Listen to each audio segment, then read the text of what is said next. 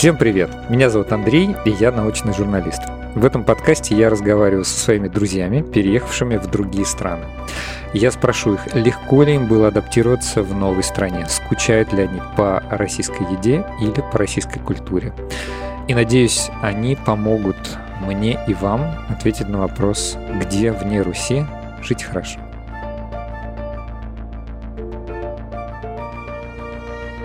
Сегодняшний наш герой Михаил. Он э, несколько последних лет живет в Таиланде. Миша, привет. А, привет, Андрей. Ну, рассказывай, э, как ты очутился в Таиланде? А, ну, история достаточно банальная. А, я поехал с семьей, к счастью, на пару месяцев зимой отдохнуть в Таиланд. Даже не отдохнуть, а сократить зиму, потому что работа у нас была по интернету, и, собственно, было все равно, где находиться. Поэтому мы решили э, немножко времени провести в теплых краях. Отъезд фруктов. Это было где-то два с половиной года назад. И попали как раз в пандемию. Э, за два дня до нашего отлета в Россию э, все рейсы отменили. И постоянно нас кормил Аэрофлот завтраками, мы покупали новые билеты, э, как странно они продавали, зная о том, что рейсов не будет, деньги не возвращали, обещали какие-то ваучеры, потом это все забылось. Ну, в общем, история такая достаточно печальная. Ну, и в результате мы где-то год или полтора просидели здесь в пандемию, что было, наверное, более а, приятно, чем, допустим, где-то зимой торчать в московской квартире. Но э, тоже здесь достаточно жесткий режим был, э, масочный режим, штрафы большие при, э, если тебя поймают на пляже где-нибудь. Ну, из прелести это были, допустим, фрукты, э, уединенный образ жизни э, в маленьком домике. Ну, я не скажу, что далеко от моря, где-то километра три от моря мы живем. Но к морю мы ездили крайне редко, потому что э, локдаун запрещал, был комендантский час, был запрет к выхода на пляж, нельзя было купаться в море, нельзя было собираться больше двух, э, приглашать гостей. Ну, в общем, достаточно жестко было. Плюс в машине, если ты передвигаешься, если полиция тебя ловит без маски, то же самое штрафы. А, которые не распространялись, если ты идешь визу продлевать посольство, где много, э, ну не километровые, но сотни людей стоят в очереди, это как бы никому не мешало. В общем, отсюда перетекают все, наверное, вы хотите знать плюсы и минусы жизни в Таиланде, но вот плюсы, наверное, очевидные, это хороший да нет, климат. Не, не всем очевидные. Нет? А, вот я предлагаю чуть более структурированно как-то поступить, да, вот какой-то список, но список будет все равно сопровождаться неминуемыми примерами.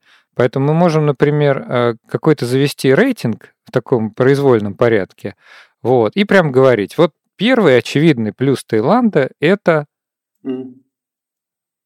Вот, Понятно, ну хорошо. Говори. Какой ну, вот первый э, очевидный плюс Таиланда? С плюсов начнем Конечно. или с минусов? Я предлагаю с плюсов. Там есть две новости приятные. Я, я, я думаю, что если мы, начнем? я думаю, что я думаю, что если мы начнем с минусов, то люди через пять минут выключат наш подкаст. Поэтому Понятно. Давай порадуем. Ну плюсы, ну плюсы, во-первых, очевидные. Э, ну, для кого-то, может быть, жаркий климат, влажный, жаркий климат э, для кого-то приятен. Мне, например, это минус, но можно зачесть это и в плюс. А, несомненный плюс, что не надо надевать себе тонны одежды, каждый раз снимать, одеваться, раздеваться, залазить в мороз в машину, разогревать ее. Это, конечно, плюс, что тепло. Но когда не просто тепло, а жарко, на мой взгляд, это минус. Потом я лично вот люблю снег, а, а, зимние виды спорта, лыжи, горные лыжи, санки, прохладу. И мне, признаться, с таким климатом, когда бесконечная жара – нужно включать кондиционеры, влажность, все время мокрый. Так, а, подожди, ну, когда ты, организм ты уже, адаптируется... Ты уже, кажется, начал про минусы нам говорить. Нет, но это, это плюс для многих. Вот я у кого не спрашиваю, говорю, почему здесь в Таиланде? Они говорят, о, климат хороший, тепло, ненавижу зиму, замерз, продрог, жил всю жизнь Ты не на Камчатке такой. или где-то там на Сахалине, и я этого мороза наелся, снега, не хочу, мне даже икра и крабы наши не нужны, вот лишь бы вот тепло было. Поэтому таких много. Я к ним не отношусь. А, кстати, Поэтому это все на любителя. А, кстати, давай для наших слушателей зафиксируем. Просто я всегда спрашиваю, откуда, собственно, человек э, родом, откуда приехал? Ну, я сам москвич, и родился в Москве, и, в общем, оттуда и приехал. Поэтому для тебя санки, зимние виды спорта, а то мало ли, может, ты в Сочи родился, да. и тебе а все привычно. Потом очевидный плюс, на мой взгляд, это страна, изобилующая фруктами. Здесь огромное количество фруктов, и в сезон а, они одни фрукты сейчас сезон, другие через месяц, третьи через три месяца. Постоянно какие-то фрукты появляются, которые на рынке стоят очень дешево. То есть можно, в принципе, есть такие люди, фруктарианцы, которые ненавидят фрукты и их пожирают из-за этого. Вот можно питаться фруктами, и это будет очень дешево, экономично, и в то же время, ну, наверное, напитанные солнцем такие плоды, манго. Манго стоит, кстати, в два раза дешевле, чем картошка сейчас. Вот это, конечно, манго круто. стоит да, манго стоит на наши деньги 20 рублей, а картошка стоит 100 рублей. За, за килограмм или за штучку? За килограмм, да, да, да, да. Здорово. Потому что картошка китайская, она еще облагается каким-то налогом, местная подешевле, но ее что-то на рынке не видно. Хочешь, я тебя сейчас э, убью на повал? А, да, да, да. В Москве тоже 100 рублей стоит картошка. Ну вот видишь, здесь цены одинаковые, потому что я думаю, что снабжает и там, и там Китай, потому что свои поля они все загубили под тапиоку, такое угу. растение, из которого производят бензин. И заводы здесь постоянно принимают по фиксированным ценам, и все крестьяне вместо того, чтобы выращивать фрукты, которые надо ухаживать, там, опрыскивать, что-то там продавать потом, то здесь три урожая в год, трава это вот растет такая вот, как пальма, ну не пальма, а как э, банан, банан такой вот э, с листиками. И как только вырастает два человеческих роста, они ее срубают, везут куда-то на завод, из нее делают бензин, им э, фиксированную плату дают, очень выгодно, но она портит почву, после нее ничего не растет. И, в общем, эти плантации здесь везде видны. Раньше такого не было. Ну, не бензин, наверное, просто некое топливо такое органическое, которое добавляют в топливо в моторное. Я помню, были эксперименты в Советском Союзе с рапсовым маслом. То есть рапс пытались выращивать и добавлять его в солярку для грузовиков. Я думаю, тут та же самая история. Бензин просто только из нефти можно получить. Ну, ну, может быть, может быть, но здесь на бензоколонках есть а, прям, прям зеленое топливо, зеленое топливо, да, и они претендуют на то, что они изготавливают это из тапиоки. О, а, Я не знаю, насколько там, а, какая часть тапиоки, какая часть, может, бензиновая, какая часть искусственная, какая натуральная, трудно сказать, но, по крайней мере, вот какую-то часть, там, может, 15-20% они топливо производят из этого растения. Ну, это на самом деле здорово. Да, здорово, да. Добавляют еще в резину, еще куда-то там. Жаль, что, конечно, находит применение. Жаль, что, конечно, почва отравляется. Но вот часто такие, mm. знаешь, мы вот это, немножко в сторону. Я частенько записываю научные передачи, подкасты вот по поводу борщевика. Ведь тоже была такая благая идея, на самом деле, накормить э, скот, а, потому что борщевик такие огромные образует растения, огромные зонтики, да, и из него... А борщевик может кушать в кот, потому что я как-то прикоснулся к нему, у меня был ожог страшный. Э, как может быть корова? Это, есть да, это, это ты вот напрасно. Конечно, борщевик, он в принципе может использоваться как кормовая а, а если его культура. перерабатывать, наверное, на силос какой-нибудь? Ну да, да, вот. Но потом выяснилось, что из него и силос плохой, и молоко отравляется, потому что он все-таки содержит токсичные вещества. И, и самое это главное, что он э, расплодился по всей России и теперь представляет собой огромную проблему. Вот. И тоже вроде были благие э, цели. И вот эта тапиока, да, которая ну, эм, я не знаю, насколько она отравляет почву, эта тапиока, но то, что она истощает почту, почву, а, истощает. это очевидно. Истощает, да. Если несколько лет э, сажать ее, потому что они снимают 2-3 урожая в год, то она истощает почву, и после нужно, наверное, какие-то работы, удобрения туда сыпать, э, как-то восстанавливать несколько лет почву, чтобы растить, например, овощи. или фрукт. Ну хорошо, то есть ну, да, давай, чтобы не растекаться да. Да, мыслью по древу, можем пойти дальше. Ну вот фрукты, Конечно. да. Затем, мне кажется, очевидным плюсом, очевидным плюсом является то, что население здесь буддийское население очень терпимое, доброжелательное, улыбчивое. Это огромный плюс в том плане, что в где-нибудь недоброжелательной атмосфере жить очень тяжело, особенно вот э, в нетерпимой какой-то атмосфере, где как косые взгляды, где, допустим, у тебя, может, машина получше или что-нибудь еще, все завидуют. Вот здесь это вообще и э, нет такого в принципе, потому что постоянно смотришь людей, которых, у которых нет вообще ничего, вот работает там официантка, допустим, постоянно улыбается. Мне спрашивают, а вот ну что ты, да, вот целый день работает с утра до вечера, там обслуживает клиентов, постоянно с улыбкой. Спрашиваю, а почему вот в чем радость ваша все время в таком хорошем настроении приподнята? Они отвечают, вот солнце светит. А они постоянно э, в таком благостном, приятном расположении духа, которое называется здесь сабай, сабай. То есть все доставляет удовольствие. Человек, э, если ему что-то не доставляет удовольствия, он этим не занимается как-то постоянно в хорошем расположении духа пребывает. Это огромный плюс. Это огромный что плюс. Куда бы ты не пошел. Да, я был вот, например, в арабских странах, э, ну где-то вот в Египте, например. Там вот на каждом шагу сталкиваешься с вещами, которые тебя раздражают. Например, или во Вьетнаме, например, даже. Садишься в такси, тебя везут куда-нибудь через Э, Владивосток в Петербург, э, потом тебе предъявляют какой-то счет, постоянно какие-то претензии, споры, постоянно тебя хотят обмануть. Здесь этого То нет. есть другая культура. Приходишь, да, абсолютно. Приходишь на рынок, у тебя точно такие же цены, как для тайца. Точно такие же цены везде. Даже более того, если у тебя есть местные права, к примеру, то у тебя такие же скидки при посещении каких-то культурных мероприятий или там, допустим, какого-нибудь зоопарка или еще что-нибудь, точно так же, как у тайцев. Ну вот, э, это большой плюс, на мой взгляд, э, потому что во враждебном окружении иностранцу жить невероятно сложно. Поэтому очевидно то, что плюсы перевешивают минусы, минусы тоже есть. А, Мы Поэтому здесь страна, куда приезжает страна массового туризма, и э, много людей остаются жить, я даже не знаю, какое количество, но я думаю, что может несколько миллионов, э, которые живут на пенсии, причем это люди из благополучных стран, это Европа, много англичан, много немцев, э, много французов, американцев я даже встречал. Ну вот.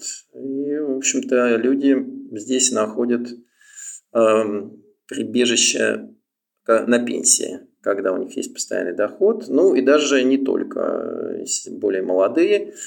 А, люди, которые работают по интернету, либо вот американец у меня знакомый, он э, летает э, периодически в Штаты, чтобы с клиентами встретиться, а так у него здесь семья. Вот что еще один плюс, что женщины очень эм, эм, позитивно относятся к иностранцам. То есть многие здесь находят свою То есть можно кросс-культурные браки, это нормально для Таиланда? Да, да, да. И более того, все к нему к этому нормально относятся. Потому что э, я вот мы как-то э, в студенческие годы работали в строительных отрядах или на каких-то сборах были, постоянно куда-то приезжаешь в сельскую местность э, в России – либо в какой-нибудь небольшой город, если ты пошел на танцы и потанцевал с местной девушкой, то жди неприятностей, постоянно тебя там будут караулить, э, пытаться набить тебе лицо или там еще что-нибудь, какие-нибудь неприятности, постоянно какие-то скандалы, разборки, драки. Здесь этого нет в принципе. Пожалуйста, очень позитивное отношение э, к женщинам, которые, э, ну, в нашем понятии, это легкого поведения, а здесь это считается абсолютно такой же работой, как любая другая. Э, э, абсолютно, это, я думаю, от э, религии идет вот такая терпимость, от, от буддизма.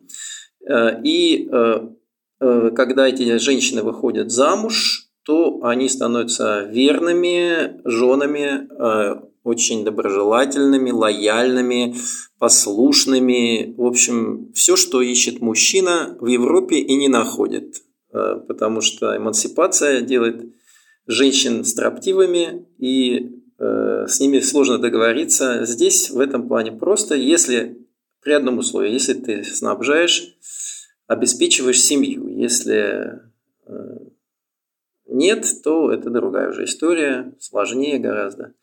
Поэтому женщины, может быть, они немного меркантильны, но они позитивные, и если выполняют все свои обязанности с большим душевным подъемом. Ну, давай, э, чтобы так, э, чтобы, может быть, у наших слушателей не сложилось неверное впечатление, поясним, что ты как раз приехал с семьей, со, со своей. Да, То есть да, ты да, не, да, да, да. Не, не, не тот европеец, который поехал в Таиланд для того, чтобы завести семью как раз с тайской девушкой? Ну, я говорю не о себе, а э, вот о массе приезжих, которые остаются здесь жить, и почему они это делают. Вот у меня знакомый англичанин, вместе гольф играем. А, у него основная причина, он жил до этого в Испании, климат в Англии ему очень не нравится, и он как только вышел на пенсию, даже чуть пораньше, он поехал жить в Испанию, ему там все очень нравилось, все устраивало, но а, в итоге он оказался здесь только потому, что нашел здесь женщину на 20 лет младше, которая согласилась э, выйти за него замуж – и, в общем, они живут душа в душу. Я много лет наблюдаю, как-то очень позитивный брак, э, и все довольны, он помогает родственникам, э, она помогает ему во всех отношениях. Ну, то есть, как-то единственное, и я таких много Гармония. Знаю. Да, гармония именно такая, э, семейная гармония привлекает людей, то, что они не могут найти, наверное, в Европе. Ты знаешь, э, мне кажется, все-таки это буддизм, ну, так, как бы, и какая-то вот э, тайская, тайский вообще образ мышления, что ли. Э, ты у нас востоковед, и в Таиланде все-таки не первый раз. Это была не первая твоя поездка. Правильно я понимаю? Ну да, несомненно. Я по специальности экономист. А, международник, востоковед. У меня восточные языки, лаосский, тайский. И, собственно, я здесь, конечно, не случайно. Я много лет сюда приезжаю. Одно время приезжал по работе, а, потом в дальнейшем а, просто мне нравится и культура, и образ жизни здесь, и вообще какой-то расслабленный такой ритм жизни. Общем, не случайно, наверное, все это. Ну да, просто, просто э, для нас очень ценно, вот я говорю, я вообще рад, что, в принципе, к тебе обратился, потому что я думаю, что чтобы дать объективную оценку жизни в Таиланде, а, ну, просто пожить какое-то количество месяцев, там может быть недостаточно, да, а ты да, довольно давно ездишь, и э, еще язык понимаешь, в общем, общаешься с местными, вот спрашиваешь у официантов. Это ценное наблюдение. Чего они так радуются? Хорошо. Ну да, я хочу сказать, что когда знаешь язык, то жизнь, наверное, представляется в стране, где ты обитаешь, наверное, немножко в другом ключе, потому что ты постоянно общаешься с местным населением, позитивно общаешься, и если человек совершенно ни слова не понимает, сказать не может, он, конечно, а, выключен, обделен, потому выключен. что да, обделен да, общением, потому что а, здесь по-английски трудно найти человека, который изъясняется только где-то в офисе, в банке или в большом городе, а так, в принципе, конечно, мало людей, знающих хорошо английский. Слушай, Поэтому... ага. Ага. а тайский язык вообще сложный? Ну, достаточно сложный, надо сказать, потому что он тональный. А, вот Тон – это когда произносится одинаково, но разным тоном. Ма, ма, ма, ма. А, и слова значения имеют совершенно разные. Например, ма – идти, а ма – это лошадь. Ага. ну вот, и ну, трудно сказать, что вот у меня, например, музыкальный слух, это просто развивается постепенно, постепенно ты привыкаешь на слух воспринимать эти тоны, и, в принципе, как любой язык, конечно, восточный язык сложнее гораздо, чем европейский. На мой взгляд, легче выучить 2-3 европейских языка, чем один восточный. Но мы учили в университете, такая школа была суровая советская школа э, преподавания, и мы в студенческие годы не знали, что такое свидание с девушками, что такое, ну хотя по ночам подрабатывали, надо сказать, потому что времени не было, восточный язык отнимал все силы. И когда у нас кого-то выгоняли, выгоняли исключительно, если получал двойку по контрольной а, за восточный язык, то наши студенты переходили на журфак или филфак, и там становились абсолютно круглыми отличниками. Я был потрясен. И на истфак даже. Ну вот, поэтому, он, с одной и с другой стороны, он очень дисциплинирует. Э, я, например, совершенно спокойно за полгода выучил испанский, там, европейский язык учится на раз-два, если ты знаешь восточный, потому что там гораздо все сложнее. Ну, совсем другой. И необычный. Совсем не такой, да, как не наш. другой, необычный. Я помню, мы на первом курсе первый рассказик какой-то легенький, где было 20 слов, мы учили, наверное, недели две-три и никак не могли выучить, все время забывали, забывали. А уже на четвертом курсе могли за час выучить 200 слов в тексте незнакомых. А можешь что-то необычное из таиландского языка рассказать? Какие-то, может быть, ложные друзья переводчика или какие-то совсем такие головокружительные вещи? Потому что иногда бывает так, что, ну, например, вот в Китае э, имена собственные или имена а, там географические, имена людей, их э, передают э, китайскими слогами. И в результате получается очень не похоже на оригинал. А есть ли то же самое в тайском языке? Или, может быть, там что-то есть экзотическое такое? Ну, такого нет, но язык очень четко передает, во-первых, образ мысли, национальный характер, наверное, и эм, иерархию. А, в языке очень четко прослеживается, кому ты как обращаешься. Старший человек, младший человек, более старший по званию, босс твой, допустим. Иерархия Э, служебная иерархия по возрасту в семье, кто старше, это язык очень четко передает уже в самом обращении этот момент. Затем язык более конкретный, чем у нас. Э, если у нас очень много абстрактных понятий, что выдает такую мечтательность, фантазийность русского характера национального. Да, да, да, вот это даже маниловщина, я бы сказал. То есть мы желаемое выдаем за действительное, витаем где-то, и вот это у нас в языке очень отображается туманностью определений. Здесь все очень четко. Здесь, если у нас поймать муху, то здесь надо протянуть руку, схватить муху, только потом поймать. Несколько глаголов надо применить. Поэтому очень четкий конкретный язык, и мышление определяет их образ жизни. Собственно, язык а, отображает это мышление, а мышление оно задает вектор самой жизни. А, жизнь они оценивают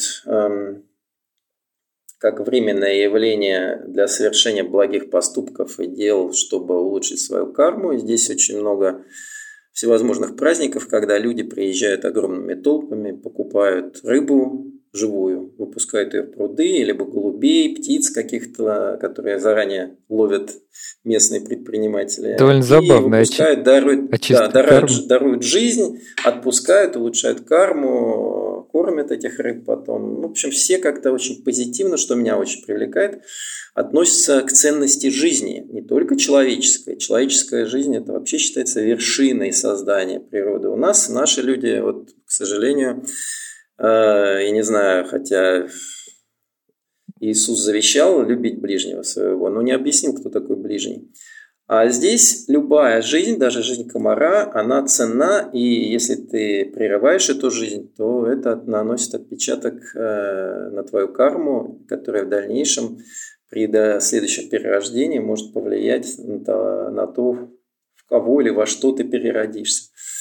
А, и поэтому а, отношение к жизни, а, к ценности ее, оно пропитывает красной нитью, лейтмотивом проходит через всю жизнь, потому что люди меньше злобствуют, меньше злорадствуют, меньше завидуют, меньше ругаются. Здесь считается, что если ты на кого-то кричишь э, или чем-то недоволен в резкой форме, как у нас очень на каждом шагу, не то блюдо принесли холодное, горячее, еще что-нибудь, сразу в крик, то здесь э, этого нет в принципе, потому что это считается потерей лица. Если ты кричишь на кого-то, ты потерял спокойствие, а, то ты потерял лицо, и уже к тебе относятся так с нисхождением, как вот человек, который не в состоянии владеть собой, не в состоянии а, вежливо а, нормы приличий соблюдать, что очень неприятно. И абсолютно вот неприятие каких-либо агрессивных даже мыслей, намерений, не то что действий. Ну вот здесь я встречаюсь со многими нашими людьми, здесь много людей из средней полосы России, из Новосибирска, Находки, Владивостока, и зачастую такие фразы слышу там, типа скинуть ядерную бомбу на Великобританию, Польшу, а вот они там выпендриваются, что-то, а вот мы пришли, чтобы взять Донбасс наш, ну, Крым. Ну, в общем, вся эта риторика, которая сопровождается с абсолютным пренебрежением к ценности человеческой жизни, в том числе к своей. Тайцы вот такого бы не нет. поняли. Да, да, не понимают они такого абсолютно, да. Хотя они как бы не показывают, нет нетерпимого отношения например, к русским, потому что они там где-то кого-то убивают или там их убивают, вот они там что-то агрессивно себя ведут. Они осуждают это, но не показывают виду. То есть нет такого какого-то агрессивного отношения к себе. Кстати, да, вот очень интересно. Страны местных. Вот mm-hmm. даже в процессе твоих там наблюдений за последние, не знаю, 10 лет, может быть, а как вообще тайцы относятся к русским, к иностранцам? А, ну, особенно, конечно, интересно к нам, я имею в виду даже к россиянам. И нет ли каких-то какой-то динамики? Ну, мы плавно переходим, наверное, к, к минусам. Да. Я считаю, вот отношение именно власти к туристам, ну, к туристам и к экспатам, тем, кто живет здесь зиму или постоянно живет, или даже с тайскими женами, отношение как к дойной корове. То есть, э, причем это не, никак не, не сказывается, что ты немец или русский или англичанин, им все равно. В общем-то, ты для них фаланг. Фаланг – это иностранец, чужак. Э, это, э, во-первых, проявляется в визовом режиме, очень неприятная процедура, постоянно должен продлевать такие визы, причем это не зависит от того, есть у тебя недвижимость, жена или там дети. И, по-моему, гражданство абсолютно... невозможно получить. Не, невозможно получить. Для женщины можно получить, если она замужем за тайцем, можно получить гражданство, и то там надо лет пять, наверное, жить. А вот эм, э, мужчине гражданство нереально получить. То есть они заботятся сказать, о чистоте своих рядов, а иностранец для них это э, только источник для пополнения бюджета. В любой форме. Я знаю, например, у меня приятель, у которого жена тайка, ребенок маленький, там, годовалый, и ему отказали в визе, э, в продлении визы. Ему вынужден уехать в Россию, и, собственно, жена осталась без поддержки. А какая-то мотивировка, это, что-то такое было? Ну, просто не продлили визу. Он преподавал где-то Э, в школе английский язык преподавал где-то в деревне, э, в горах. Где-то. Так он, причем человек а, таким благо, благообразным да, делом занимался. Да, да, им все равно. Чиновники здесь, они не преклонны. Если они видят, что у тебя там доход недостаточный, что ты не тратишь определенную сумму, если у тебя денег на счету нет, то ты не можешь получить визу. А можно ну, получить какой-то какой длительный ВНЖ, вид на жительство? Вид на жительство здесь вообще не выдают, выдают только э, годовые визы. Легче всего получить пенсионную визу, так называемую, она называется retirement виза. Это после 50 лет, если у тебя на счету банковском есть 800 тысяч бат, то виза стоит долларов 70, наверное, на год. Э, но при при наличии массы документов. А, это аренда жилья, а, открытие счета, который сейчас а, очень тяжело открыть вообще иностранцу любому. И, а 800 тысяч бат, а, бат можешь перевести? Это 25 тысяч долларов. Mm-hmm. 25 тысяч долларов. Но а, курс здесь колеблется, вот я сколько здесь, наверное, лет 15 наблюдаю за этим, может 20 даже. А, курс колеблется от 30 до 35 бат за доллар. И вот он то вверх, то вниз, то вверх, то вниз. Они не производят нефть, ни газ, ни древесин, ни полезных ископаемых, ни урана, ни золота, ничего у них нет. А, и туризм у них, как ни странно, все думают, что Таиланд – страна туризма, они живут на туризме. Абсолютно нет. А, туризм ВВП занимает всего лишь 12%. А за счет чего Поэтому... же держится экономика? Но у них промышленность развита. Химия, химическое машиностроение, автомобилестроение, а, легкая промышленность, экспорт большой, сельское хозяйство. У них, например, сейчас они в пандемию, они очень э, стали развивать производство, например, дуриана. Эм, и такая культура, ценный плод, дорогая, дорогостоящий. Даже здесь он очень дорогой. Э, на экспорт. И это, экспорт этой культуры почти сравнялся с доходами от туризма. Ничего себе. Как ни странно, да. А сколько да. стоит дуриан ну, в Таиланде? Дуриан здесь стоит, сейчас скажу, это где-то 5-6 а, долларов за килограмм.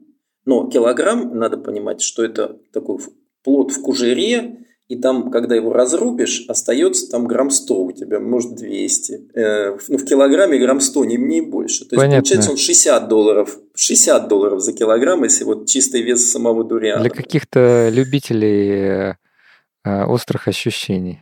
Э, этот ну, не плод. совсем. Во-первых, он специфический плод. Э, сначала он пахнет неприятно, его даже запрещают перевозить в общественном транспорте. Ну вот, да, я слышал об этом. Да, пахнет не очень. Но, э, например, если положить его в морозилку, его можно есть как мороженое. Очень вкусно. Потом люди подсаживаются как на наркотик, и без него вообще не могут существовать. И здесь некоторые просто живут из-за дуриана. Сезон длится месяца два с половиной-три, когда его вот на каждом шагу продают, но цены не снижают. Цены очень высокие. Его там три основных или четыре сорта. Один подешевле, другой подороже. В общем, чем больше косточка и меньше мякоти, тем дешевле. Чем меньше косточка и больше мякоти, тем дороже. Из него производят большое количество косметики, лекарства, много всего производят, поэтому плод считается самый ценный плод планеты. Ну, получается, да. микроактивных элементов и так далее, очень полезный. Ну хорошо. А, кстати, мы вот э, уже начали о минусах, но я все-таки вот свое хотел ставить, свое впечатление. Я как-то к тебе в гости приезжал еще до пандемии, вот, и мне очень понравилось море, если честно. А, я много где бывал, вот. Э, Мое впечатление. Многие люди говорили, ой, нам что-то жарко, слишком, слишком тепло. А мне понравилась вода. Очень комфортная, ну, например, для какого-нибудь сноркелинга, потому что в холодной воде ты долго не, про, не проплаваешь. Это именно в нашем регионе, да, тебе понравилось? Ну, мне и в Паттайе понравилось, и, в, и на острове, хотя чуть-чуть отличалась температура. Ну, может, сезон такой был удачный. Ну, давай уточним, что я живу где-то минут 20 на машине, наверное, от Паттайи. То есть это не сам город, а это такой тихий э, а, район э, с достопримечательностями, куда из Паттайи возят туристов, чтобы посмотреть э, на тот или иной объект достопримечательности. Ну, не сам город. Но что я, например, хочу сказать. Во-первых, пляжи здесь, эм, на мой взгляд, в городе не очень чистые. Вода не очень чистая, я бы сказал, даже наоборот, э, грязноватая, хотя объявлена десятилетняя, по-моему, программа очистки воды. И, в общем, раньше вообще было запрещено купаться в Паттайе эм, опасно было купаться. Сейчас вода почище, но тем не менее много всевозможных рыбацких шхун, а, всяких скутеров, особенно в туристической, много туристов, это бесконечно какие-то скутера, лодки, рыба, рыбачьи лодки, и, в общем, вода не отличается, контроля такого жесткого за ними нет, вода э, достаточно грязноватая. Но э, есть пляжи, особенно там, где стоят военно-морские базы, Э, там чистые пляжи, песок. А, кстати, еще вот у нас дно не очень хорошее. А песок покрыт э, слоем ила, наверное, сантиметров 20, поэтому вода немножко мутноватая. Ну вот на Пхукете, вот... на, на островах а... там такие прям... Там кристально чистые, да. там такого нет проблемы, там везде песчаные пляжи. Здесь э, не все пляжи песчаные, они даже вот метров 10 они песчаные, а когда отлив, то заметно, что там какой-то вот Э, налет э, грязевой. Но, кстати, это грязи полезные, то есть этими грязями набирают местное население, обмазываются, они, в общем, терапевтический эффект имеют. Но я про, про воду говорю. Мне лично нравится гораздо больше Средиземное море, мне нравится больше океан, потому что море более живое. Здесь оно вот такой стоячий такой залив, э, редко когда волны увидишь, либо ветер дует вот так, чтобы там можно было на волнах попрыгать, как в океане. И э, море, оно такое неживое. То есть тут рыбки какие-то маленькие плавают, таких вот кораллов, как в Египте. Здесь ну, э, нет, наверное, есть на островах. Позвольте с улыбкой парировать, что вот я вот был в гостях у тебя в начале декабря, Вот в начале декабря я тоже очень люблю Испанию, Средиземное море. Вот Средиземное море в начале декабря имеет температуру, наверное, градусов 10. вот. А вот э, в районе Паттайи, в районе Пхукета было градусов, наверное, 28, может быть, 27. Ну, где-то точно больше 25. Тут, конечно, есть разница. Ну, вот э, надо, конечно, отличать это восприятие человека, который приехал отдохнуть на две недели или на месяц, э, и человека, который здесь живет. Потому что я знаю очень много людей, ну, практически 99%, которые море либо не посещают вообще никогда, угу. либо посещают там раз в месяц, когда уж надо куда-то там вот с женой, с детьми выбраться вот на море посидеть. И это, ну, в принципе, такого в принципе нет. Чтобы люди там на море, как туристы, сидели, отдыхали постоянно. Так а в Испании поговоришь с местными, ты думаешь, они были? Да. Э, я помню один наш, ну, так скажем, общий знакомый, каком-то смысле рассказывал, что как-то он был в э, Англии, в Англии, Англии, не, не просто там где-то в Уэльсе, а именно в Англии, в э, деревушке в 20 километрах от моря. И сидел в баре, в пабе, и общался с местными. И выяснилось, что несколько человек вообще никогда не были на море. Да потому что они работают там электриками, и, короче, в общем, у них жизнь занятая. Ну, как-то какой, вот где здесь море? та же история. Особенно с нашими людьми, потому что здесь вот публика, которая э, люди живут на океане, из Находки, Владивосток, вот там море, конечно, они говорят, вот мы выйдем на море, там ветер дует, волны высокие, вода такая вот насыщенная этими морепродуктами. Если у нас краб, так там клешни по килограмму, э, и там какая-то рыба ценная, там еще гребешок. А здесь это морепродукты, они даже вот их брезгуют есть, насколько я знаю, там эти креветки, в основном здесь они речные, выращенные искусственно, в общем, даже не едят едят. Э, но... Икра, э, опять-таки, здесь такого нет удовольствия. Но опять ну, же, общем... не, могу, не могу вставить свои 5 копеек. Вот я... Нет, я, я, я, я правда, нет, Дальний Восток, замечательно. Вот как турист туда приехать, с медведями пообщаться, замечательно. Но вот совсем недавно мне один коллега говорил, что вот в находке, ну, не то, что нормальная, ну, какая-то заработная плата где-то в районе 22 тысяч рублей. Вот. Э, даже стесняюсь перевести это в доллары, в евро, и даже в батах это, наверное, будет звучать совсем не солидно. Вот. Так что находка, конечно, хороша. Если бы наша огромная страна а, ровно была покрыта экономическим а, развитием, инфраструктурой и зарплатами нормальными, так вообще это была бы лучшая страна в мире. Хорошо. Почему? Согласен. Я вот, э, да, у меня тут приятели, я в гольф играю, они из Находки и Владивостока. И я все время приезжал там на месяц, на полтора, ну, так отдохнуть чисто. Потом уезжал, потому что жизнь в России мне казалась гораздо более интересной, насыщенной. Э, потом природа, смена времен года, ну, гораздо интереснее. Я все время недоумевал, почему они целый год здесь торчат. И э, я говорю, как вы уже можете вот без культурных мероприятий, без выставок, там, без балета, театра, без э, консерватории, как же вот, вот здесь вот сидеть целый год, и что вы делаете, на море не ходите, вот, вот э, какие удовольствия это? Крабы в России лучше, больше, все жирнее, сочнее и так далее. Чего же вы тут сидите-то?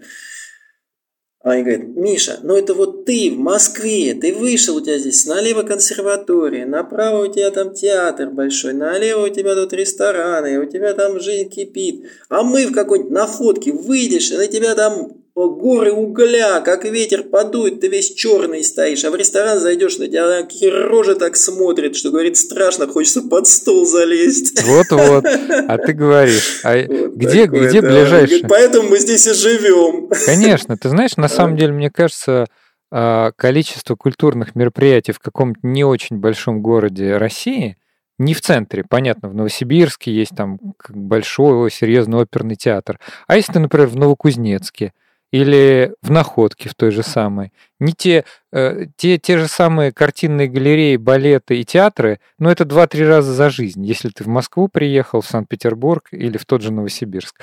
Вот, поэтому давай как раз вот этот момент обсудим. Насколько я понимаю, он тебе не очень нравится в Таиланде, что в Таиланде мало культурных мероприятий. Ну, э, я бы не сказал, что в Таиланде. Здесь есть столица, где очень много культурных, образованных людей, у которых потребность, естественно, э, в мероприятиях э, культурных. И эта потребность, я думаю, удовлетворяется полностью. А, по крайней мере, вот здесь я был на нескольких концертах и познакомился с музыкантами, с виолончелистами. А, одна девушка из, из ЮАР э, на скрипке играла, и виолончелист, по-моему, француз. Прекрасно они концерт давали камерный. И, кстати, там в оркестре у них было несколько тайцев, виртуозно играли. И они из Бангкока, они говорят, вот вам визитка, у нас постоянно концерты, в Бангкоке очень много мероприятий, в самом деле, когда туда едешь, там постоянно какие-то афиши, э, события культурные, выставки. Конечно, вот огромный город, он кипит в том числе и культурной жизнью, но когда ты живешь где-то вдалеке, тебе нужно там 4 часа, чтобы добраться до Бангкока, потом 4 часа, чтобы обратно съездить на концерт, но это очень тяжелое мероприятие. Потом сам Бангкок, колоссальный город, я один раз попал туда на машине без навигатора. Я выбирался 8 часов на трассу и э, выбрался только потому, что мне пришла в голову я здесь круги наматываю, дай как таксисту вот, дал ему денег, и он э, меня вывел на хайвей, только тогда я смог выехать из города. Потрясающе. То есть это вообще, да, это такое мероприятие, там в Бангкок поехать, там посольство, допустим, для меня вообще это вот наказание, пытка, это надо вот целый день на это убить. И э, здесь есть культурное мероприятие, вот здесь у нас есть, например, англичанин, кстати, вот европейцы, особенно англичане, они здесь очень активные. Если вот русские, они все как-то вот по норам сидят или кучкуются по каким-то э, интересам, типа выпить, то э, англичанин, вот один, например, я знаю, он построил у себя концертный зал э, в доме. Ну, у него отдельное здание для концертного зала, и он там устраивает вечеринки, где приглашает очень много, кстати, российских а, музыкантов из консерватории московской. И люди приезжают, недельку отдыхают, дают 2-3 концерта, и собирается публика 60-80 а, человек с фуршетом, стоит где-то 1000 бат у него, это где-то порядка 30 долларов. И э, аншлаги. Постоянно музыканты с разных стран. И вот у него хобби такое. Он сам когда-то музыкой увлекался. У него стоит рояль концертный. Зал оборудован акустически очень хорошо построен по всем законам. А, э, двойные двери, э, кондиционирование воздуха, и за окном такие встроенные окна, э, работа старых мастеров висят на стенах, и за окном какие-то у него гуси, утки пасутся, там у него целое хозяйство такое, бараны какие-то. Ну, Он вот, перенес просто атмосфера. Великобританию в Таиланд. Да, да, Маленький да, кусочек. да, да, да. Да, другие англичане, они, например, куч кучкуются по интересам, там играют в, в крикет, другие играют в гольф, третьи играют в дартс, э, постоянно в какие-то игры, и вот по этому поводу у них какие-то соревнования. Ну, люди уже пожилые, на пенсии, но они как-то объединяются, общаются, и у них целый вот комьюнити. Смотришь на них, вот завидно становится. Вот э, русских там, ну, 2-3 человека максимум, и вот таких тусовок русскоязычных, хотя здесь очень много русских, наверное, живет, э, я не встречал. Вот к сожалению, да. То есть у нас как-то все раздроблено. Мы не очень любим, э, честно говоря, за границей общаться с э, россиянами, с русскими. Это какая-то такая наша да, вот это один из больших минусов. Это то, что если ты живешь здесь постоянно, очень тяжело найти круг общения именно людей, которые близки тебе по духу, которые увлекаются чем-то, вот, что тебе нравится. Если э, этот круг общения у тебя в России формируется на протяжении всей жизни, много друзей, родственников, когда жизнь вот она наполнена общением. Здесь э, это достаточно сложно сделать. И люди уже, я так думаю, если до 30 лет там события такие вечеринки, девушки, знакомства, интриги, то потом уже люди обкучкуются в основном по интересам, связанным с какими-то хобби, допустим. Ну, вот... вот смотри, а на самом деле отсутствие а, нормального круга общения – это же не проблема только Таиланда. Это вообще, в принципе, проблема почти любой страны, в которую ты переезжаешь из своей родной страны, потому что ты, как бы, как говорит Шульман, обнуляешь свой а, социальный капитал практически всегда. Несомненно, несомненно, да. Вот. Несомненно. Потом я хочу еще, знаешь, что сказать, вот минус э, переехав, ну я не знаю, вот как э, англичане, у них я вот не замечаю такого, или европейцы, так в общем сказать, да, а я у них такого не замечаю. А вот у меня ощущение какой-то никчемности, пустоты и бессмысленности происходящего в отрыве от родины, где ты живешь, вырос, где у тебя друзья, родители э, и так далее. Бессмысленность. Какая праздность. То есть, вот, дни, да, дни проходят, ну даже не праздность, даже если ты занят, если ты работаешь по интернету, все равно вот э, общение с сотнями людей в течение дня, и с ребенком, и со стариком, и с которым ты вообще не знаком, а просто обменялся взглядами там где-то в метро или там в автобусе или где-то еще, с кем-то перекинулся словом.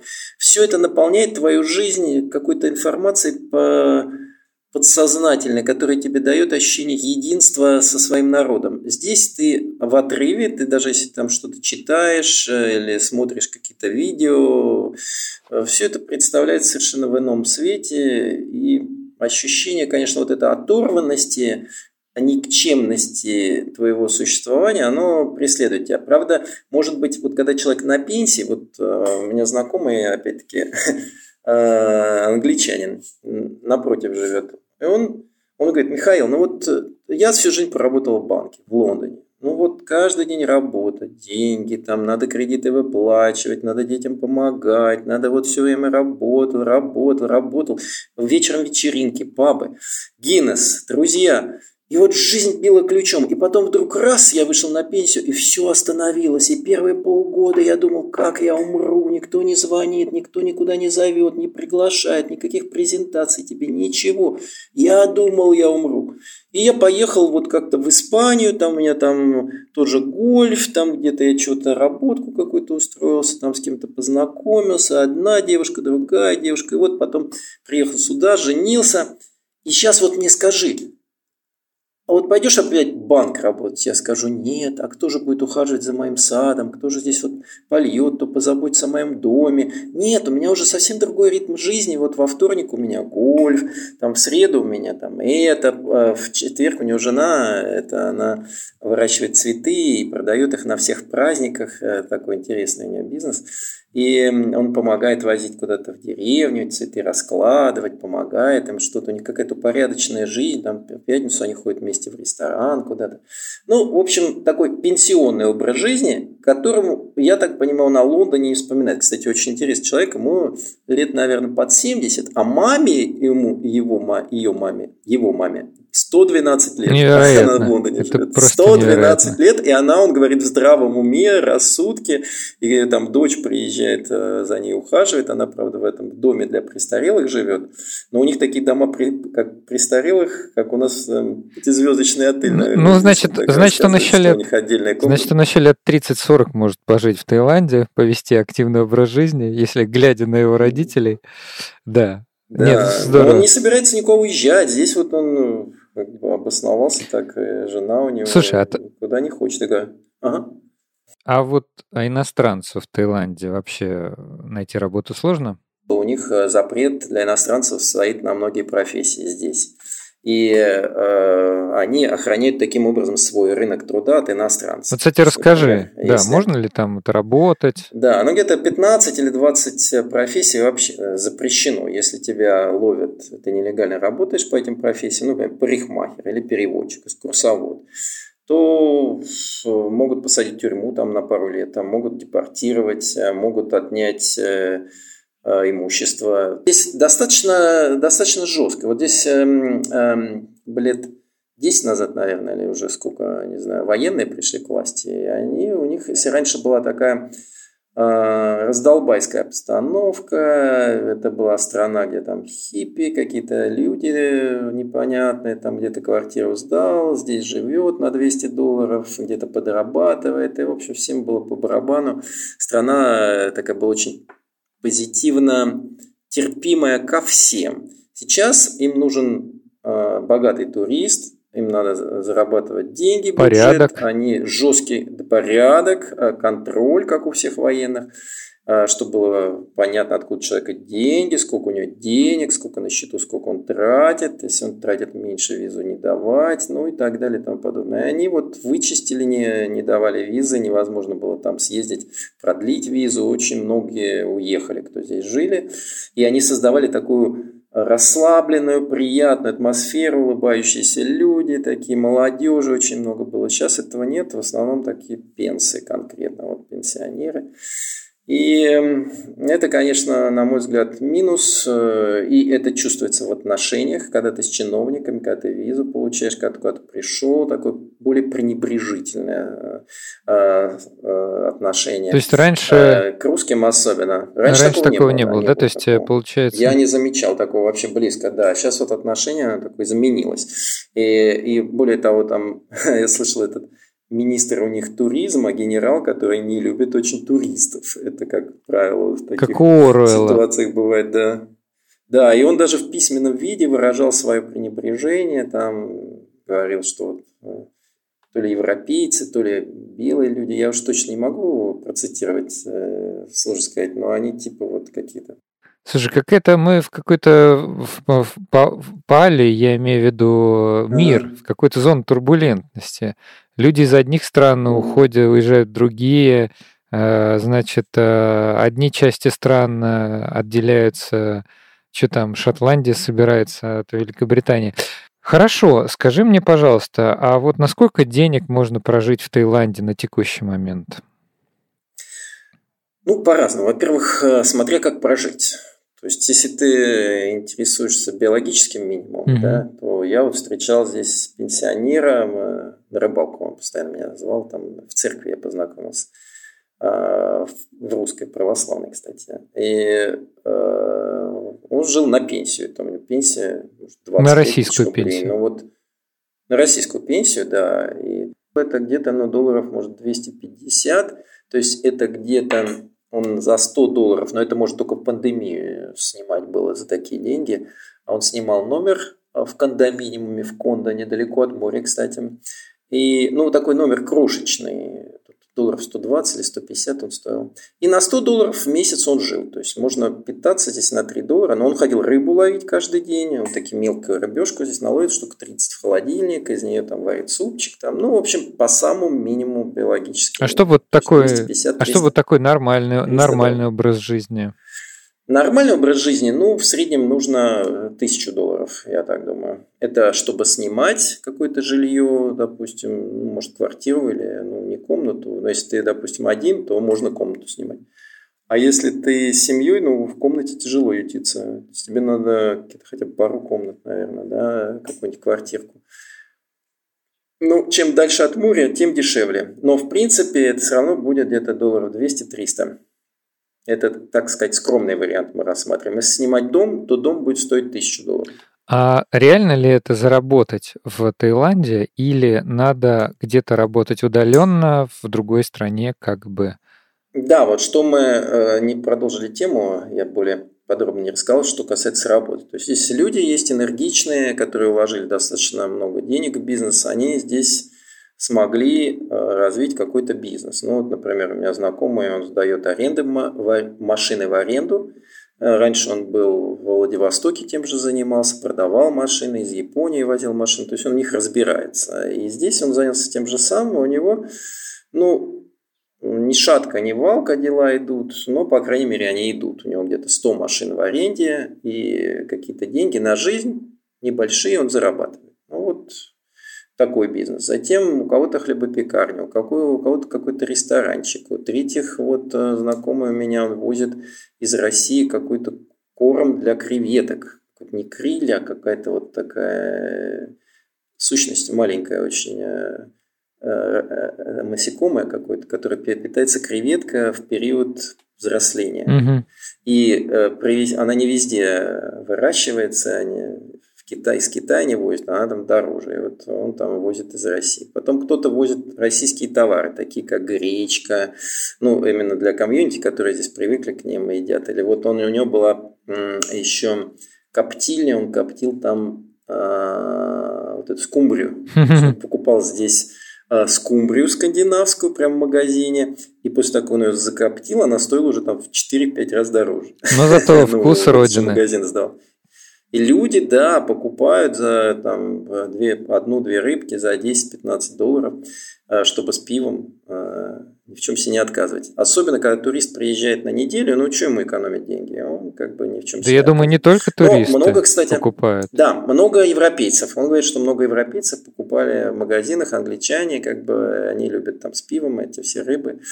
Есть вот как бы рыбу, да. Ну, самые разнообразные бизнесы, кто во что гораст, но это все здесь достаточно сложно. Как я понял, в том плане, наемным что... работникам нереально устроиться в, в Таиланде. А, нет, нет, нет, реально, реально, реально. А, значит, вот что касается бизнеса, какие сложности? Во-первых, а, иностранец не может оформлять на себя землю.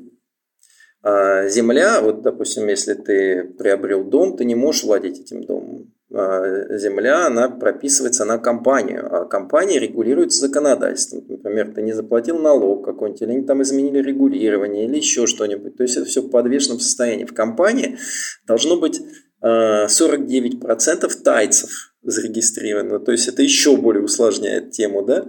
А, ну, ну и так далее. Э, все непросто. Затем в бизнесе то же самое. Э, для тайца все двери открыты. Вот для иностранца половина дверей закрыта. Затем какие еще минусы жизни здесь? Таец всегда имеет преимущество перед иностранцем очень много кейсов, когда э, в аварии вот явно виноват э, таец, а суд э, э Встает э, не... Да, встает на сторону та... да. тайца, да. Причем вся судебная система на стороне тайца, вся вот эта полиция тоже на стороне тайцев. Ну разве это... Вот я очень много это случаев мне рассказывают в Да, это же незаконно. Ну, естественно, да. Не, естественно, это не прямую не афишируется, но если ты с этим сталкиваешься, Э, например, там какой-нибудь э, на мопеде человек врезался в тебя, то даже если он нарушил правила, как правило, ты будешь виноват. Особенно если у тебя там, допустим, не тайские права, или там еще к чему-то можно придраться, или у тебя там нет этого Э, видеорегистратора, когда ты можешь подтвердить, что ты не виноват. Если как бы очевидно, очевидно, и у тебя свидетельства какие-то есть, показания вот в виде, э, допустим, записи, ну, тогда да, суд э, вот так, чтобы явно прям вот конкретно, даже если ты не виноват, тебе присуждал вину, то да. Но если у тебя этого нет, вот случаев рассказывают миллион, просто миллион. Ну вот получается, а, если вот все твои слова так подытожить предыдущие, получается, что все-таки ну, в Таиланде никак не натурализоваться, не а, бизнес твой, вот как на Шри-Ланке сейчас были события, тоже там отнимали бизнесы у русскоговорящих в пользу местных ланкийцев.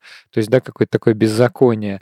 Вот, получается, натурализоваться... Можно в Таиланде, короче, пожить какое-то время, но переехать туда и стать, так сказать, постоянным жителем, стать гражданином Таиланда, это, наверное, нереально для гражданина России. Нереально, да. Но я бы не сказал, что здесь вот прям такое явное беззаконие. Все-таки здесь законодательство, оно и суды работают ну, достаточно четко. Но, во-первых, это очень дорого, надо через адвокатов нанимать. Если нет денег, то очень сложно судиться. Но такого вот явного какого-то беззакония нет. Почему? Потому что страна все-таки здесь капитализм 200 лет.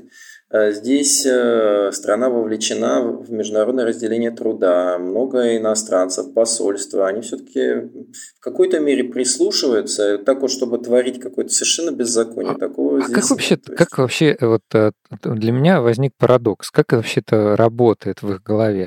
То есть это вот, смотри, вот эти замечательные, чудесные, солнечные люди, буддисты, mm-hmm. которые, значит, э, берут, выпускают голубей. Значит, сегодня он выпускает голубей, завтра он надевает мантию и осуждает невиновного россиянина в ДТП. Он за свою карму тут уже это Но, не работает? А, нет, нет, здесь немножко другой случай. Вот, во-первых, не надо путать простых людей, которые ходят в храмы и которые тебе улыбаются, очень добродушные, терпимые и так далее, с чиновниками. Для чиновника ты никто, ты вот просилец, ты приходишь что-то просить, виза тебе нужна, а он рассматривает, нужно тебе дать, а не нужно тебе дать. А если откажешь, но ну, ты хочешь здесь остаться, то ты принесешь тем или иным путем деньги, да?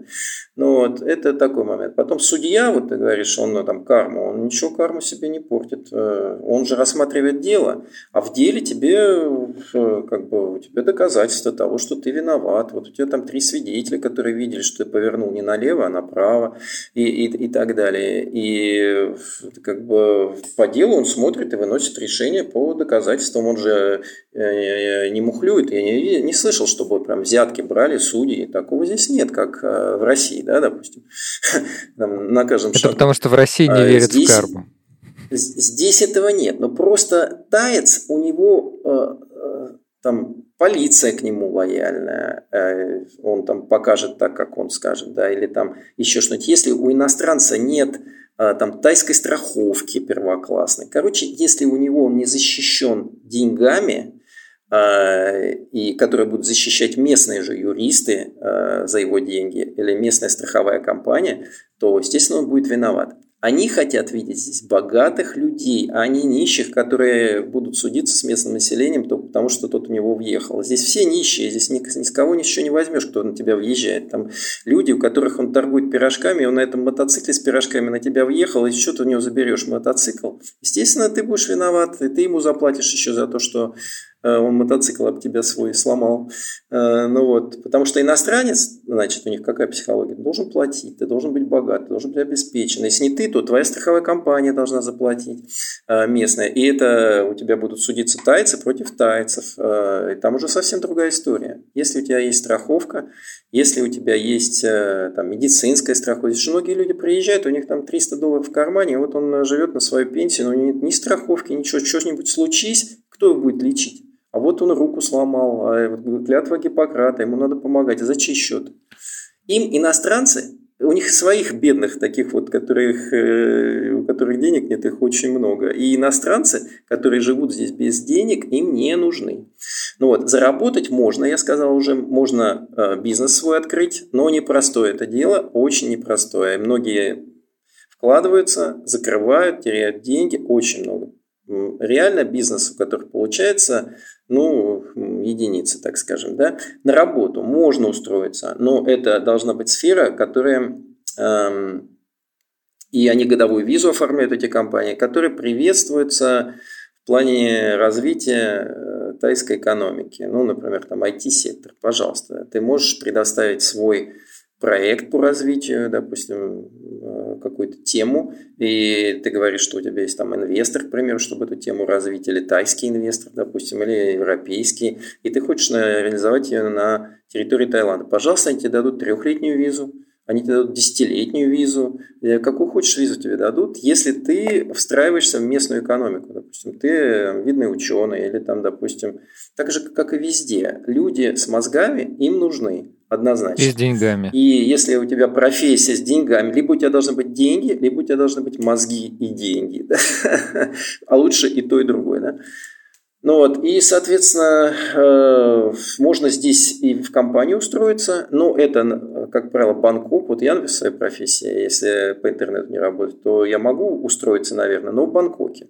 Бангкок – это ритм жизни, э, соответственно, может быть, даже еще более плотный, чем в Москве. Это выхлопные газы, это асфальт, это очень четкий ритм жизни – человеку, которому не там, позавидуешь. Допустим, 50, за 50, да, это, ну, может, он протянет лет 5, а потом коньки откинет, да, то есть, может, э, лучше в России на гречневой каше сидеть на даче, да, допустим, и что-то там где-то подрабатывать, чем, чем здесь, допустим, без денег. Но если у тебя есть возможность зарабатывать по интернету, если у тебя есть какие-то сбережения, доходы и так далее, то, в принципе, относительно небольшие деньги, здесь можно жить семьей, где-то может быть полторы-две тысячи долларов. Вот так вот где-то я скажу, если один да, ребенок. Давай у нас с тобой немножко, мы даже mm. переговорили за то время, которое я планировал, но ничего, мне кажется, интересная, интересная беседа, и даже так, такие тут скрываются необычные стороны тайской жизни, о которых, я думаю, многие не догадывались никогда. Я такой предлагаю тебе режим Блиц. Я тебя буду спрашивать какой-то аспект тайской жизни, а ты мне будешь говорить, плюс это или минус, и, может быть, сопровождать каким-то небольшим Хорошо, примером. давай. Вот ты уже упомянул медицинскую страховку. Тайская медицина – это плюс или минус? А, я считаю большой плюс, потому что здесь есть а, как медицина для иностранцев, у которых есть много денег – и страховая медицина э, с прекрасными врачами, с больницами, э, адаптированными под пятизвездочный отель с прекрасным оборудованием, с отношением к пациенту прекрасным – если есть деньги. Но в то же время тот же иностранец может обратиться в клинику для тайцев. Ну, там придется подождать в очереди полтора часа, и, может быть, э, медицинскую услугу получит не, не хуже. Э, в 10 раз цена будет ниже. Вот у нас э, недалеко от меня здесь есть монастырь, госпиталь. Иногда просто в город ехать тяжело, или, допустим, времени нет, или, допустим, ты поранился, у тебя скорпион, к примеру, укусил, и тебе надо в ближайшую поликлинику добраться. Вот у них здесь медпункт, где у тебя и зашьют рану, и обработают, и рентген сделают, и врач, и врачи достаточно квалифицированные. И это будет стоить там, ну, максимум 10 долларов за все. Отлично. Образование. Плюс или минус? Образование большой плюс, я считаю. Здесь очень много европейских э, школ, э, дипломы которых котируются э, в Европе, в Штатах, и ты можешь поступать после них в любой университет совершенно свободно по-моему, даже в некоторые без экзамена. А, с хорошей подготовкой они учат 3-4 иностранных языка, включая китайский, тайский, английский, французский, немецкий, любой. Очень много в этих школах всевозможных кружков. А, преподают носители языка, а, очень много англичан здесь работает в этих школах. Прекрасные школы. Есть частные тайские школы, может быть, э, там не все предметы на английском, часть на тайском, но тоже неплохие школы. Есть э, публичные школы, там вообще цена достаточно низкая, это где-то, может, 500 долларов в год. Э, вот у меня знакомая девочка учится в такой школе уже много лет, она, по-моему, в седьмом-восьмом классе. Интересный такой экземпляр. Э, она знает прекрасно тайский. Э, у папы, он шкипером работает на судне, вот, кстати, одна из профессий. А, Где на, русские на, работают? На, на яхте работает. Да, да, на яхте работает э, капитаном и подрабатывает. Особенно как туристов много, достаточно хороший заработок. И вот она учит, уже лет 15, наверное, здесь живет. И она прекрасно владеет тайским языком. И какие у нее проблемы не возникают, он полицию берет с собой дочку, та приходит в этой тайской форме, в белых носочках, ботиночках, и начинает европейская внешность, она такая высокая, блондинка, и она начинает на чистейшем тайским языком объяснять, какие у папаши там проблемы, да. И полиция тут же расплывается, и они все кейсы в ее пользу сразу же, просто вот вообще даже для них это не иностранец, это какое-то чудо, когда человек или девочка молодая, она говорит на на тайском языке. То есть, когда ты им демонстрируешь интерес своей культуре, к их культуре, э, когда ты знаешь язык, когда ты можешь объясниться, отношение совершенно другое, как если ты вот на английском что-то им там объясняешь, толкуешь, вот я иностранец, вот вы должны это, должны то, ничего они никому не должны, ты им везде здесь должен. Ну, ну, пожалуй, так... Как бы, она, кстати, интересная девчонка такая, она вошла в книгу Гиннесса, она 8 лет, у нее папаша такой суровый, ее все время там Шпынял. спортом дрючит, и она 10 километров до острова, у нас здесь остров есть, его еле видно на горизонте, 10 километров ребенок с катером, за ней катер плыл, фиксировал время, журналисты, она проплыла, по-моему, за два там с чем-то часа. Уникальный ребенок. Это феноменальный результат, ее внесли в книгу Гиннесса. Просто потрясающе. Так, еще один аспект тайской жизни жизни. Чистота и благоустройство. Плюс или минус? Значит, э, трудно здесь однозначно сказать. Во-первых, э, тайцы не замечают... Грязи. Они замечают прекрасное, а они не замечают грязи. Они могут кинуть там из машины какой-нибудь там стаканчик, э, пластиковый пакет. На пляже может очень много пакетов всякой грязи валяться, особенно после шторма. И вот э, я как-то с девчонкой был на пляже, и нас это вот раздражает. Э, у них ничего не раздражает, они все в хорошем настроении. Они как бы вот это пропускают сквозь себя и смотрят куда-то вдаль, на горизонт, сидят вот компаниями, пьют это местные напитки, э, поют песни, и им все равно, хоть рядом будут груды там этих пакетов. Мы сидели, сидели, потом я говорю, Лена, ну вот надо либо действовать, либо относиться к этому так же, как они. То есть принимать и радоваться. Сидишь среди пакетов навозной кучи, но при этом сохранять хорошее настроение. Как они говорят, сабай и э, санук. То есть это вот верх блаженства еще ты в этой навозной куче, когда любой может, знаешь, когда он во дворце сидит и получать наслаждение от жизни, а ты должен сохранять спокойствие духа и радость жизни, когда ты, может, не совсем благоприятных условиях. И мы взяли с ней пакеты большие, пошли по пляжу и стали собирать вот этот вот весь мусор, выброшенный э, океаном, э, вот эти все, ну там масса всего. И как бы вот эти пакеты ставили куда-то, потом мы подходили в лавку, просили, они нам давали новые пакеты, потом местные стали присоединяться, очищать вот этот пляж.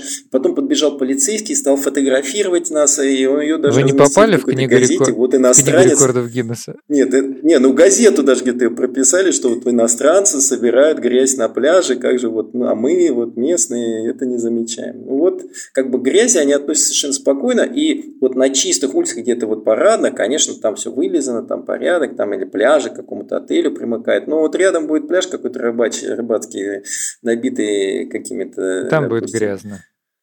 Да, там будет грязно, не чистоплотно, ну, конечно, вот это вот минус, да. Но с другой стороны, вот я должен сказать, что у них черта национального характера, а, у простых людей, у них без какого-то художественного образования, у них они любят красоту. Mm красоту. То есть они вот даже уголок, свой местный ресторанчик собственный, там какой-то из какой-то хибарки, они какие-то цветочки понавешают, какие-то вазочки поставят, они любят фэншуй. Вот, фэншуй, да, все красиво было, радовало, радовало глаз, да. Вот это у них национальная черта во всем это сказывается. Как они букет оформят, как они тебе в любом магазине продадут какой-то товар и завернут его в какую-то обертку красивую, улыбнутся при этом, и какой-то тебе пять пакетов еще дадут к нему.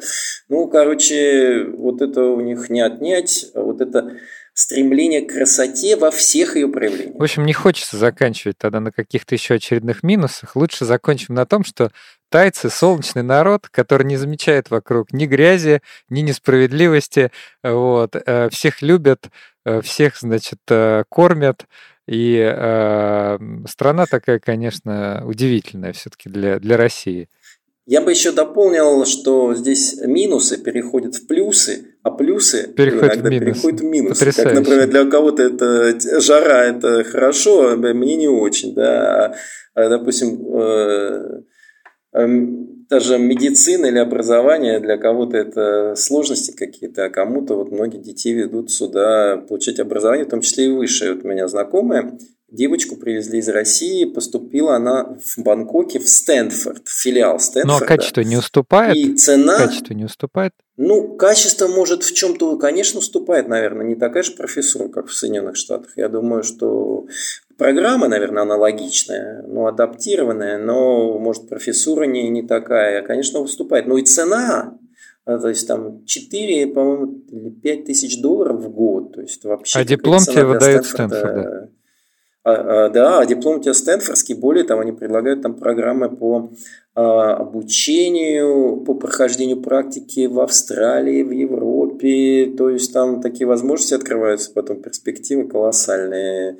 И образование все-таки здесь возможность получить может быть менее качественное, но которое засчитывается в развитых странах – так же, как э, образование, полученное, собственно, в их странах.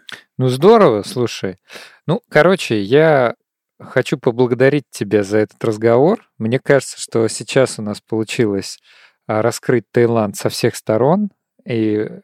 Нет, не со всех. Мы не затронули поглубже тему буддизма, религии, а это самый существенный момент э, миросозерцания тайца в образе жизни его.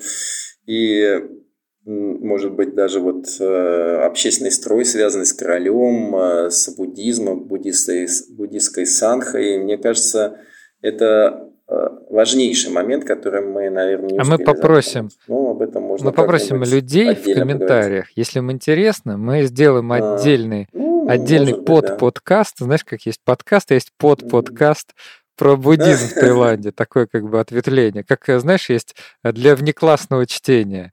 Вот. Но в любом случае, мне было очень интересно послушать, потому что, конечно, взгляд туриста и взгляд человека, который, во-первых, востоковед, знает язык, и, в-третьих, живет довольно долго в стране, конечно, отличается, существенно отличается. Глубина, уровень понимания страны другой. Поэтому спасибо тебе большое, что поделился всеми этими знаниями. Надеюсь, что это большому количеству людей пригодится. А тебе спасибо за комплименты, уделенное время и радость общения, которая здесь на вес золота. Окей, спасибо. Пока-пока. Да, пока-пока.